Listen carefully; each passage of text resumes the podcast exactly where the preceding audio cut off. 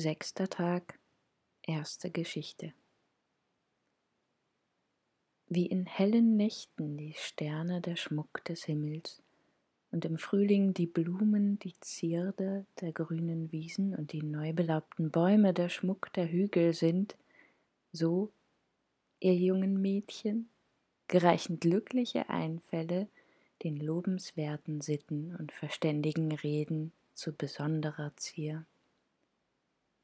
Weil aber ein Witzwort seiner Natur nach kurz ist, so kleidet es uns Frauen in eben dem Maße besser, in dem viel zu sprechen uns weniger als den Männern ziemt.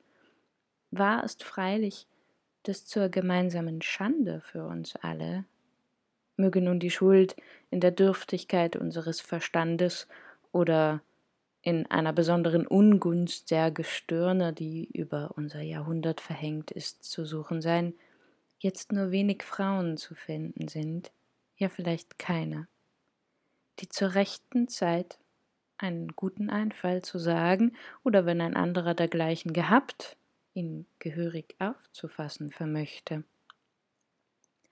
Weil indes Pampinea darüber früher schon hinlänglich gesprochen hat, so denke ich nichts weiter darüber zu sagen.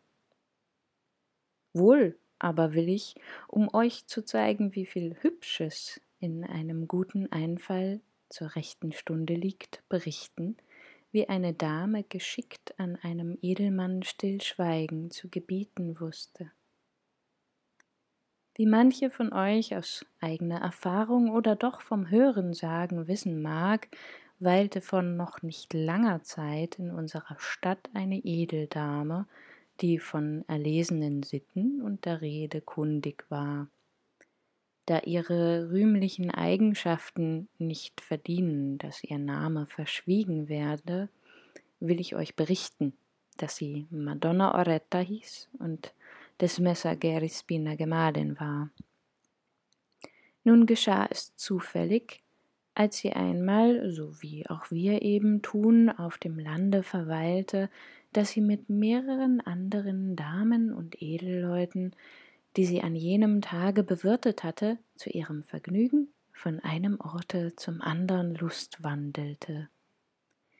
Da indes die Entfernung zwischen ihrem Ausgangsort und dem Ziel, das sie sämtlich zu Fuß erreichen wollten, vielleicht etwas groß war, sagte ein Edelmann aus der Gesellschaft.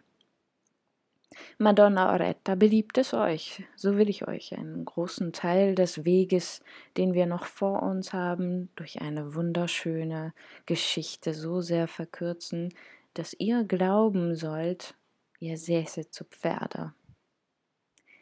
Darauf antwortete die Dame, nicht nur beliebt es mir, ich bitte euch sogar darum, und es soll mir höchst willkommen sein. Der Herr Ritter, der seinen Degen im Streit wohl auch nicht besser zu führen wusste als zum Erzählen seine Zunge, fing nach dieser Erlaubnis eine Geschichte an, die in der Tat an sich gar schön war, die er aber jämmerlich verdarb da er bald das gleiche Wort vier und fünfmal wiederholte, bald auf das schon Gesagte zurückkam, bald sich mit dem Ausruf Nein, das hab ich falsch erzählt, unterbrach, bald endlich die Namen falsch sagte oder untereinander verwechselte, ganz zu schweigen, dass seine Worte weder dem Charakter der Personen noch den erzählten Ereignissen irgend entsprachen. Der Madonna Oretta brach über diesem Erzählen der Angstschweiß aus und es wurde ihr beklommen ums Herz, als wäre sie krank. Endlich aber konnte sie es nicht mehr aushalten. Und da sie gewahr wurde, dass der Edelmann in die Tinte geraten war und nicht wieder herausfand, sagte sie scherzhaft Messer, euer Pferd hat einen harten Trab, drum bitte ich euch, lasst mich wieder absteigen. Der Edelmann, der zum Glück geschickter im Verstehen als im Erzählen war, fühlte den Stachel und kehrte ihn zu Scherz und Heiterkeit. Dann aber wendete er sich andern Geschichten zu und ließ die eine, die er begonnen und schlecht ausgeführt hatte, unbeendigt.